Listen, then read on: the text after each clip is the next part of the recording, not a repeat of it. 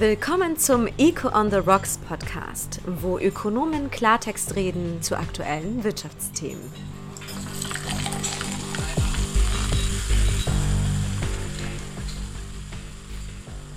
Willkommen zur neuesten Folge von Echo on the Rocks, dem geselligen Ökonomen-Feierabend-Podcast für die ganze Familie, direkt aus unserem neuen Studio Impuls 5 in Zürich. Mein Name ist Michael Kramp, Chefökonom bei Deloitte Schweiz und mit mir in der Runde heute Veronika Weiße, ja, Ökonomin Abend. bei der UBS. Hallo Veronika. Hallo.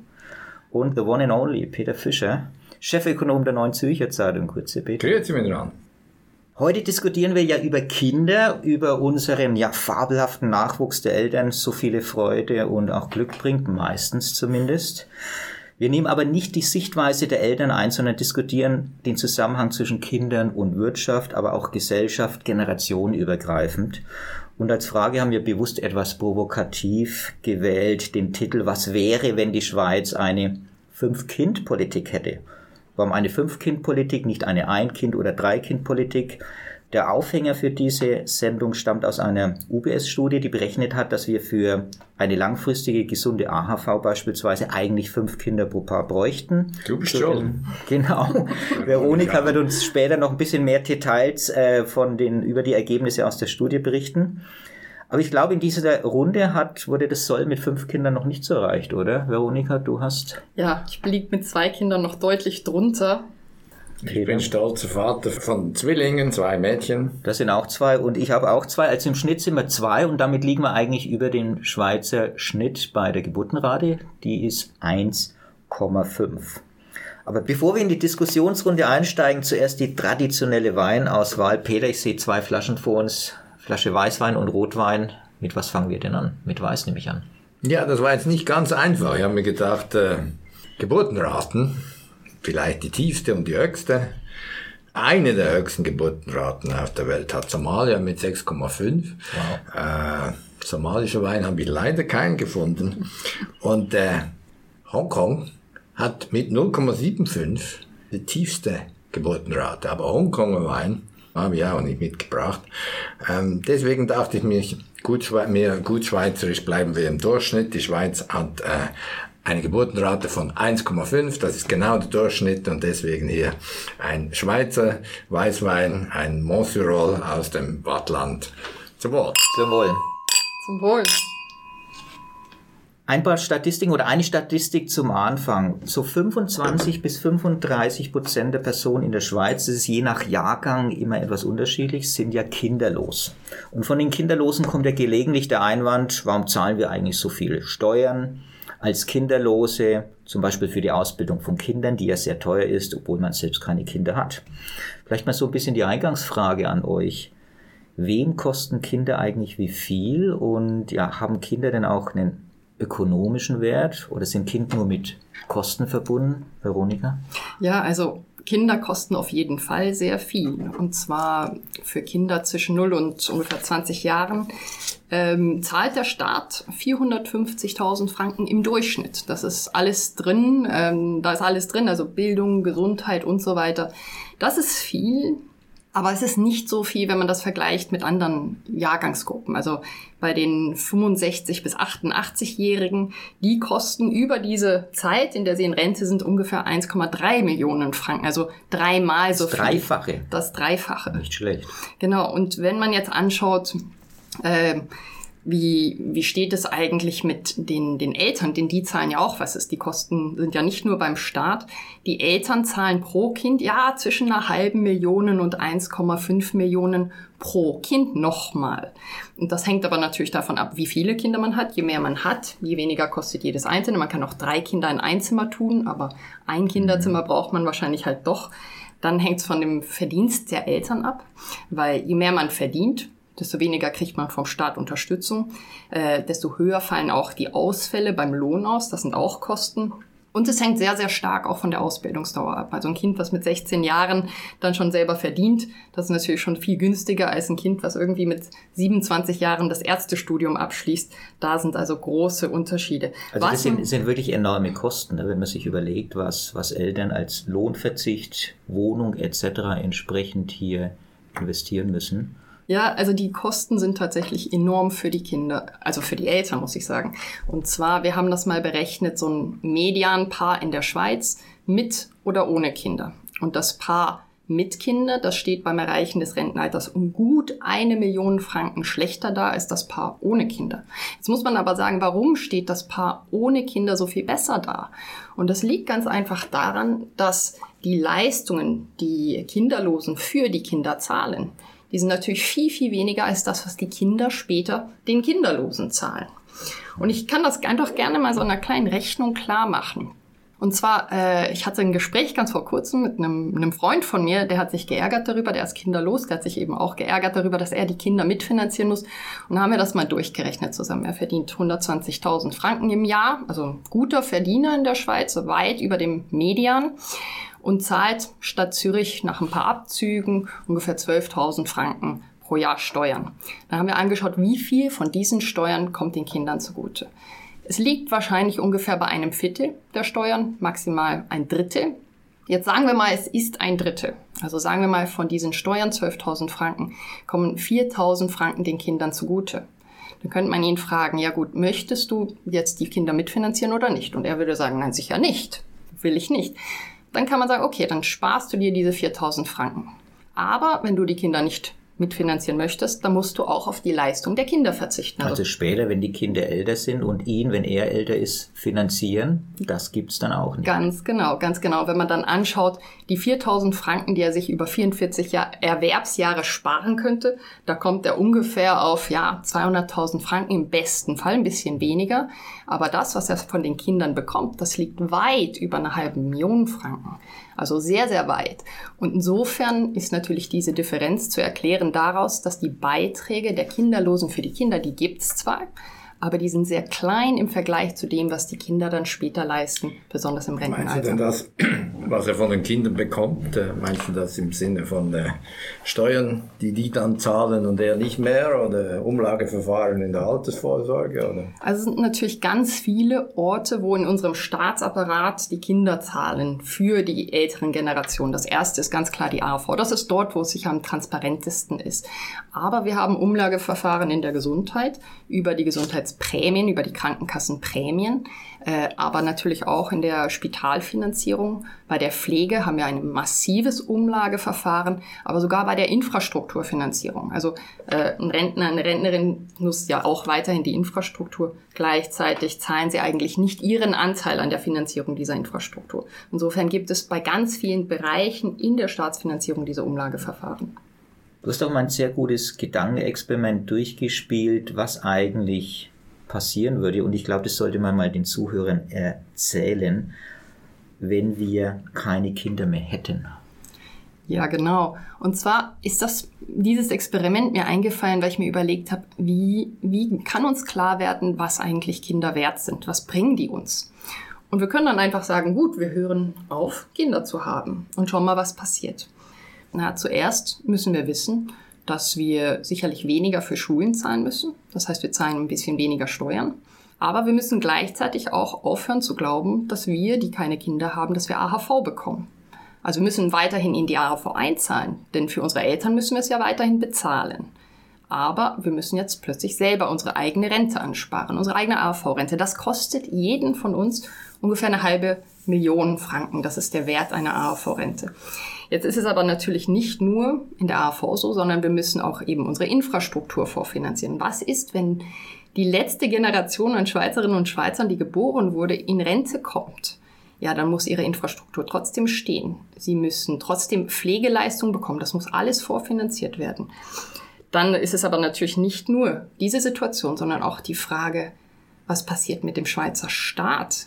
Kann der Staat noch Schulden aufnehmen? Und der Staat kann sicher keine Schulden mehr aufnehmen, weil wer gibt dem Schweizer Staat eigentlich Geld, wenn er nicht weiß, wer das zurückzahlt?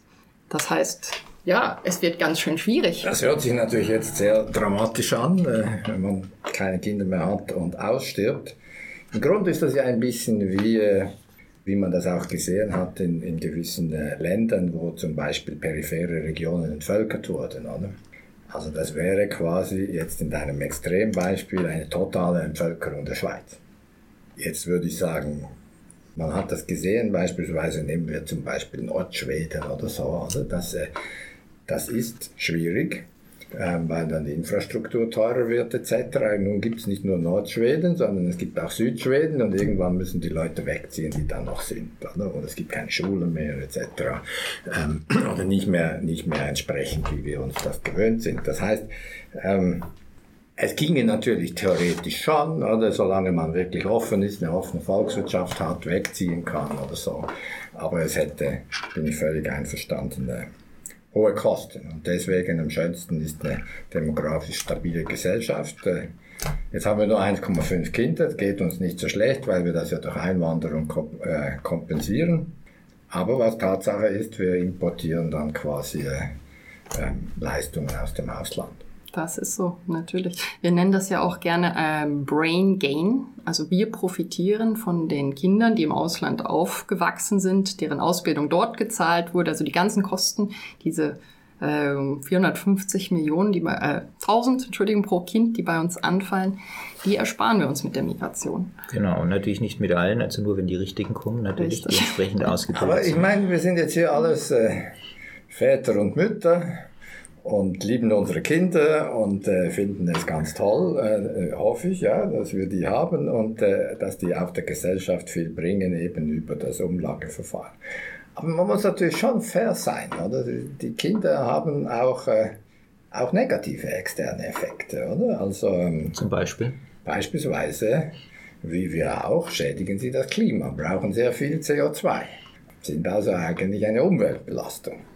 Sie verbrauchen sehr viele Ressourcen, wie wir alle auch, oder? Und das ist natürlich Konkurrenz zu, zu anderen. Wir wissen auch, dass sie manchmal Lärm machen, manchmal mehr als uns lieb ist. Das kann andere Kinderlose stören. Äh, sie können, äh, wenn sie von der Kita kommen, äh, Krankheiten verbreiten etc. Also es gibt positive Effekte der Kinder, viele, aber es gibt natürlich auch negative. Also das mit Krankheiten finde ich eher positiv, weil das steigt unser Immunsystem, oder? äh, ist alles eine Frage des Maßes. Während Corona und Lockdowns gesehen, dass es ja für die Kinder nicht unbedingt so vorteilhaft war. Und natürlich der so Kinderlose, der kann mehr verdienen, weil er dann eben mehr Zeit hat, oder? Und damit zahlt er auch mehr Steuern. Ja, also wenn wir die, die finanzielle Kosten-Nutzen-Seite anschauen, dann ist das natürlich völlig richtig, was du sagst. Also äh, im Durchschnitt kostet jeder Schweizer, jede Schweizerin mehr, als sie nutzt, finanziell gesehen, rein finanziell gesehen. Und das ist eigentlich auch Schuld unserem sehr großzügigen Umlageverfahren. Also wir zahlen bei weitem nicht das ein, was wir erwarten und was wir versprochen bekommen haben, ausbezahlt zu bekommen im System. Das heißt, eigentlich müsste man uns einfach abschaffen. Also im Durchschnitt sind wir nichts wert, nichts nützlich. Im Gegenteil, im Durchschnitt kosten wir den Staat mehr, als wir bringen. Das heißt eigentlich irgendwie. Gut, das heißt, ich meine, das Umlageverfahren hat dieses Problem, oder dass, äh, wenn du demografisch, äh, was wir jetzt diskutieren, keine stabile Gesellschaft hast, dann müssen immer weniger, immer mehr bezahlen. Jetzt heißt das ja nicht, dass man deswegen sich abschaffen und aussterben muss oder dass man unbedingt, wie ihr sagt, fünf Kinder haben muss. Man könnte auch ähm, eine vernünftige Altersvorsorge machen, die kapitalfinanziert ist in einer offenen Gesellschaft. Der zweite Säule versucht das ja. Und ein bisschen können wir auch Vertrauen haben. Ich weiß als Ökonom, das ist viel einfacher gesagt und politisch leichter, als dann äh, wirklich das auch umzusetzen. Aber wir haben natürlich auch ein bisschen Vertrauen, technologischer Fortschritt, dass die Produktivität steigt und es deswegen der nächsten Generation einfacher fällt, mehr zu bezahlen. Das war in der Vergangenheit etwas so. Aber es besteht schon Handlungsbedarf. Also die Balance ist das Problem doch letzten Endes. Es besteht sicher Handlungsbedarf, aber die Frage ist, in welchem Mix. Und dass, dass schon die Älteren nach wie vor auf Kosten der Jüngeren leben, letzten Endes, auch in dem Zusammenhang. Das ist sicher das Hauptproblem. Ja. Genau. Kommen wir doch kurz zum zweiten Wein, bevor wir weiter diskutieren. Veronika, du hast was Tolles mitgebracht. Ja, ist eine Erinnerung verbunden auch. Ja, unser zweiter Wein, das ist ein Chianti und zwar von einem wunderschönen Agriturismo ähm, Bauernhof in der Toskana. Jetzt ähm, dieser Bauernhof, der heißt La Camporena. Ich war da im Urlaub, ich kann ihn sehr empfehlen. Mir hat der Wein auch sehr gut geschmeckt. Ich schenke dir hier. Genau, wir schenken hier mal ein. kurz ein. Also vereinfacht gesagt, sie machen guten Wein statt vielen Kindern. Das stimmt, genau. Und zwar in Italien haben wir eine Geburtenrate von nur noch 1,3 Kindern pro Paar. Erstaunlich, weil Italien kommt ja historisch gesehen auch von einer wirklich hohen Quote. Richtig, und ihre Bevölkerung schrumpft seit, schon seit 2014. Und äh, das ist natürlich auch spannend für ein solches Land, was so viel Wert eigentlich auf Familie legt. Aber die Kinder, die bleiben doch außen. Da sieht man eben auch, dass die finanziellen Anreize, wenn es keine finanziellen Anreize gibt, Kinder zu haben, beziehungsweise negative Anreize gibt, diese nicht zu haben, wenn man weiß, man wird ärmer, wenn man Kinder hat, dann bewirkt das auch, dass wir weniger Kinder haben. Und diese Ausrottung, von der du auch schon gesprochen hast, ich würde sagen, wir sind da schon gut dran. Also auch in der Schweiz, wenn wir die Bevölkerung, die Schweizerinnen und Schweizer anschauen, dann schrumpft die, ja, jede Generation eigentlich, die letzten beiden Generationen jeweils, um ja gut 30, 40 Prozent. Also das ist, das ist massivst, was wir hier haben. Und wir wissen, dass unter den unter Fünfjährigen sind die Hälfte nicht Schweizer heutzutage. Mhm. Also die, das Schweizer Volk, wie es ist, das ist jetzt da schon irgendwo also am Verschwinden. Die Bevölkerung ist gewachsen. Die Gesamtbevölkerung ist die natürlich gewachsen. Die Gesamtbevölkerung ist gewachsen, oder? Wir sind jetzt nicht gerade am Aussterben, zum Glück. Oder? Aber, Aber bewegen wir uns dann schon auch sagen, wenn ich da noch ein bisschen gegenhalten darf, das eine ist, das Kind als Investition zu sehen oder? und sich zu überlegen, ob sich das lohnt. Aber Kinder zu haben, ist auch eine große Freude. Natürlich, wenn man das jetzt rein ökonomisch anschaut, oder, dann, dann hat man den Aspekt der Investition in Kinder mhm. und man hat auch den Aspekt des Konsums. Und äh, Natürlich kann man sagen, was ist das für ein Konsumgut, aber es ist ein, Konsum, ein, ein, eigenes Kind ist schon etwas anderes als ein Kind auf der Straße. Es ist etwas, was einem persönlich Freude und macht und Entfaltung bringt. Und ich glaube, das, das ähm, würde ich jetzt auch nicht bestreiten, wobei ich glaube, es ist sowohl, es bringt sowohl Freude als auch Frust und, und Ärger. Ähm, und aber, raubt manchmal den Schlaf. Und raubt manchmal den Schlaf, so ist es. Aber mir geht es eigentlich auch darum, in diesen Überlegungen auch über Leistungen und Gegenleistungen zu, zu überlegen. Und ähm, wenn, wenn wir überlegen, wie, wie ist das eigentlich historisch gewesen mit diesen äh, Leistung und Gegenleistung, was hat wer erbracht in dem System, dann denke ich eigentlich gerne so zurück an die Zeit, dass es noch keine Sozialsysteme gibt. Und was, was haben Kinder einem damals gegeben? Die haben auch einem Freude zum gewissen Maße, auch ein bisschen Ärger Arbeitskraft. gegeben. Aber sie waren vor allen Dingen natürlich Arbeitskräfte für die Eltern. Und äh, nicht mal Arbeitskräfte, sondern Leibeigene. Ab Alter fünf Jahren haben die geschafft. Und äh, das heißt, eine kinderreiche Familie war eine wohlhabende Familie. Mhm. die Kinderlosen, die waren ja wirklich äh, sehr, sehr, sehr arm dran. Und damals waren das also wirkliche Investitionsgüter, auch aus der finanziellen Perspektive. Man hat selber die ganzen Kosten der Kinder tragen müssen, aber der Nutzen der Kinder mhm. kam dann eben auch den Eltern zugute. Und heute haben wir eine Verstaatlichung des Nutzens. Der, der Staat kam dann im Endeffekt, hat gleich mit den Schulen begonnen, letzten Endes die Kinder da rauszuziehen, oder? Das ist richtig, ja. Und die Schulen, man, man sagt dann so gerne, ja, die Schulen, das ist ja für die Eltern toll. Nein, die Schulen waren der erste Entzug der Arbeitskraft der Kinder von den Eltern. Also das war der Entzug dieses Leibeigentums und, und der finanziellen Anreize.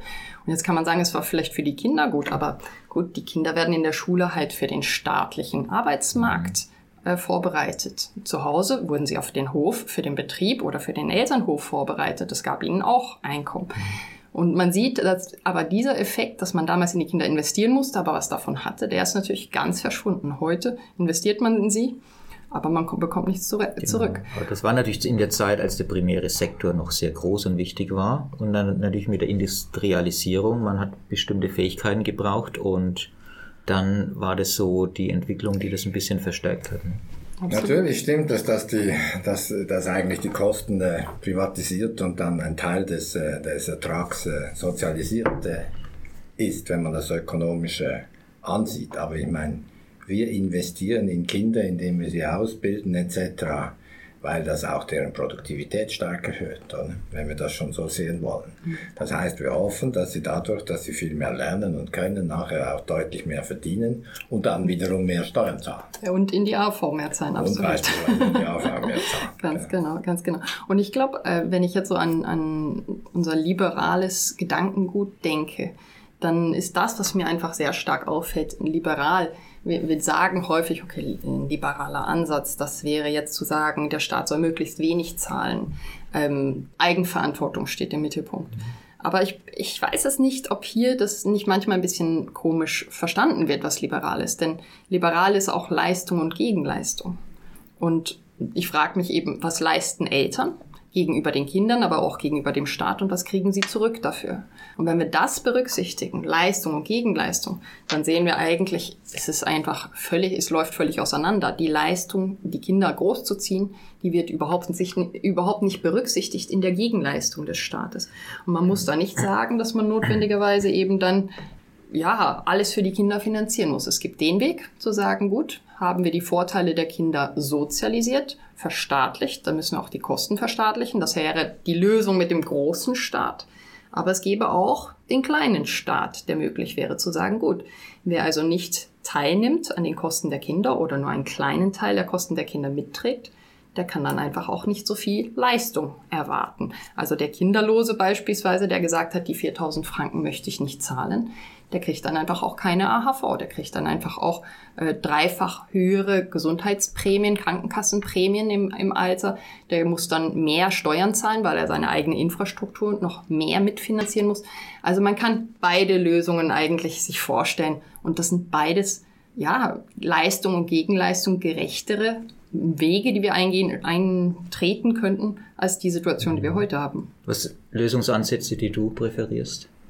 Also erstens würde ich auch äh, würde ich mir auch äh, einverstanden erklären, dass Leistung gegen Leistung und Selbstverantwortung etwas stärker berücksichtigt werden sollten. Das heißt, äh, das Umlageverfahren ist generell problematisch. Besser ist, man spart tatsächlich an und hat dann das, was man anspart, auch äh, als Leistung später zurück. Es gibt vielleicht eine Solidaritätskomponente, die man, die man da braucht. Ähm, aber zu überlegen wäre natürlich schon, dass man sagt, okay, ähm, Derjenige, der jetzt eine Zusatzleistung erbringt, indem er überdurchschnittlich, indem er beispielsweise zwei Kinder hat oder so, der hat höhere Ansprüche als derjenige, der keine Kinder hat. Und derjenige, der keine Kinder hat, der hat dafür die Möglichkeit, mehr zu verdienen und mehr zu sparen und äh, muss dann halt äh, übersparen das kompensieren. Ja, man könnte wie eine zweite, zweite Säule, also 2b oder so, entwickeln für Kinderlose, die sagen, gut, ich kriege ein bisschen weniger aus der AV, weil ich keine Kinder hatte und dafür spare ich mir, mir in der zweiten Säule mehr an. Das wäre sicher ein. Das wäre was, ja. Für die Versicherungsbranche wäre das auch was Tolles, ja. Ein Produkt. Ist natürlich sehr theoretisch, was wir hier diskutieren. Wie glaubt ihr, wie realistisch es eigentlich ist, solche Reformen anzustoßen bei uns? Der wahrscheinlichste, aber auch der effizienteste Weg aus meiner Sicht ist die staatliche Finanzierung von Kinderbetreuung. Denn das okay. ist eine Investition, die natürlich bei Erwerbstätigkeit bei der Eltern, muss man natürlich sagen. Das ist eine Investition, das kann bei der Integration von ganz vielen Kindern helfen. Und wir wissen, je früher wir Integrationsfranken zahlen, je effektiver sind sie, also je effizienter wird das Geld ausgegeben. Plus für jeden Franken, den wir zahlen, wird Geld verdient. Und das heißt, da fallen wieder Steuern an, da fallen erste Säule, also AHV-Beiträge an, da wird für eine zweite Säule gespart. Das heißt, es ist nicht Geld, was irgendwie die Luft verschwindet, das man an die Familien verteilt, sondern es ist ein, ein Weg, wirklich den Fachkräftemangel auch anzusprechen und hier auch den Frauen die Möglichkeit zu geben, irgendwie, ja, mehr Gleichstellung zu haben. Also mehr Staat und gleichzeitig hoffen auf mehr Benefit insgesamt natürlich hoffen auf mehr, na, es werden sicherlich mehr Steuereinnahmen dabei. Kurzfristig ist es sicher ein Defizitspiel. Also kurzfristig kosten die Kindereinnahmen wahrscheinlich mehr, als man an Steuer einnimmt. Aber es ist ja so, nach ein paar Jahren kosten die Kinder weniger und die Frauen, die Mütter, die dann viel länger, viel bessere Karrieren haben, die zahlen dann eben 30, 40 Jahre lang gute Steuern. Und das zahlt sich dann mittelfristig aus. Plus am Ende haben wir weniger Ergänzungsleistungsempfängerinnen. Aber das unterstellt ja, ja schon. So einen halben Weg wäre ja auch, dass man mit den Steuergutschriften wenigstens mal deutlich mehr macht, weil tatsächlich ist es ja so, dass für Frauen es häufig zurzeit eigentlich nicht lohnt zu arbeiten, sondern weil sie mehr zahlen müssen für die Kinderbetreuung, als sie netto, netto, so. netto selbst verdienen oder fast keinen Unterschied haben. Mhm.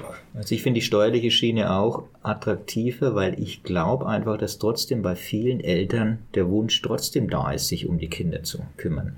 Also Aber das, das ist ein ja bisschen hier, Für genau, ja, Kinder ja. muss man ja nicht und zahlen. okay, Fremdbetreuung, da ist alles gelöst und jeder nimmt die Fremdbetreuung an, das glaube ich eben nicht. Aber letzten Endes dann zum Beispiel über die steuerliche Schiene zu kommen. Äh, mit Womit du mir natürlich bestätigst, dass Kinder eben auch ein Konsumgut sind, das Freude macht. Genau, richtig, ähm, richtig. Und da wir liberal gesinnt sind, soll meiner Ansicht nach da je, am Schluss jeder selber entscheiden können. Aber ich meine, die Aufgabe des, des, des Wirtschaftspolitikers, des Ordnungspolitikers ist wenigstens für eine Ordnung zu sorgen, die nicht völlig falsche Anreize setzt. Ich glaube, da sind wir uns alle ja. einverstanden. Hingegen würde ich sagen, ein, ein System, was den Anreiz setzt, dass man eigentlich fünf Kinder haben muss, ist unvernünftig. Ich glaube, fünf Kinder sind ungesund für die Schweiz, wenn wir beispielsweise an das Bevölkerungswachstum und Umweltpolitik etc. denken. Ähm, eine ja. stabile Gesellschaft ist aus meiner Ansicht nach mit einer ungefähr Zwei-Kind-Politik ist ein sinnvolleres Ziel als ein fünf, ja. fünf Kinder Schweiz. Und idealer Punkt, Punkt für ein Abschlussplädoyer von uns allen. Warum brauchen wir oder hätten wir gerne viele Kinder auch ohne diesen staatlichen Zwang, so aus der Sicht der Eltern? Also meine Einstellung ist Qualität statt Quantität. Ich meine, wenn wir jetzt wieder geschichtlich zurückgehen, äh, ein, eine Familie mit zehn Kindern konnte sich nicht wirklich um die einzelnen Kinder kümmern und in die investieren. Wenn du eben zwei Kinder hast oder so, dann kannst du denen auch eine Ausbildung finanzieren, kannst dich mit denen auseinandersetzen etc. Und gleichzeitig muss ich sagen, die Strukturen, die wir heute haben, die Anreizsysteme, die wir heute haben, sind ganz klar eigentlich so, dass für Besserverdienende es einen Anreiz gibt, möglichst wenig Kinder zu haben. Die tragen die höchsten Kosten pro Kind. Und für schlechter Verdienende gibt es eher dann den Anreiz, mehr Kinder zu haben. Und das ist, ich weiß nicht, ob das für die Schweiz so ideal ist. Also auch hier gibt es Anreizsysteme, die wahrscheinlich ja nicht, nicht wirklich das erreichen, was wir möchten. Auch im Sinne jetzt der, der Selbstausbeutung. Soziale Mobilität und so würde das dafür sprechen, dass man, dass man da falsche Anreize hat. Absolut, absolut. Und auch wenn wir einfach anschauen, wer hat Kinder, wer hat nicht Kinder. Die Schweizerinnen und Schweizer haben eben sehr, sehr wenig Kinder. Ähm, das war mal zeitweise, hatten wir noch 1,1 Kinder pro Paar. Das zeigt eigentlich auch auf, dass die Schweizerinnen und Schweizer das Anreizsystem sehr gut verstanden haben und dass die neuen Migranten, die reinkommen, die haben es noch nicht verstanden, die sind es gewöhnt, zwei, drei Kinder zu haben. Ja, aber das ist eigentlich ja nicht immer so ideal. Vielleicht noch ein Argument, bisschen weg von der reinen Ökonomie. Also Kinder bereiten ja Freude, geben dem Leben wahrscheinlich noch mehr Sinn. Und ich finde es absolut auch spannend, Kinder aufwachsen zu sehen und natürlich auch diesen Prozess als Eltern aktiv mitzugestalten und ja, die Erziehung durch die Eltern finde ich auch ist ein wichtiger Beitrag für natürlich erfolgreiche Zukunft unseres Landes. Ne? Also wie wir unsere Kinder erziehen und natürlich auch für eine demokratische Gesellschaft. Und die armen, reichen Kinderlosen haben das nicht. Schade haben wir keinen hier dabei. Könnte sich verteidigen. Aber ja. Wunderbar. Ist doch schönes unsere Kinder. Schlusswort nochmal zum Wohl und vielen Dank an unsere Zuhörer. Und ja, in einem Monat gibt es dann die nächste Folge von Echo Und wir geben nicht auf, die Schweiz braucht Reformen. Genau, unbedingt. Schönen Abend. Schönen Abend miteinander.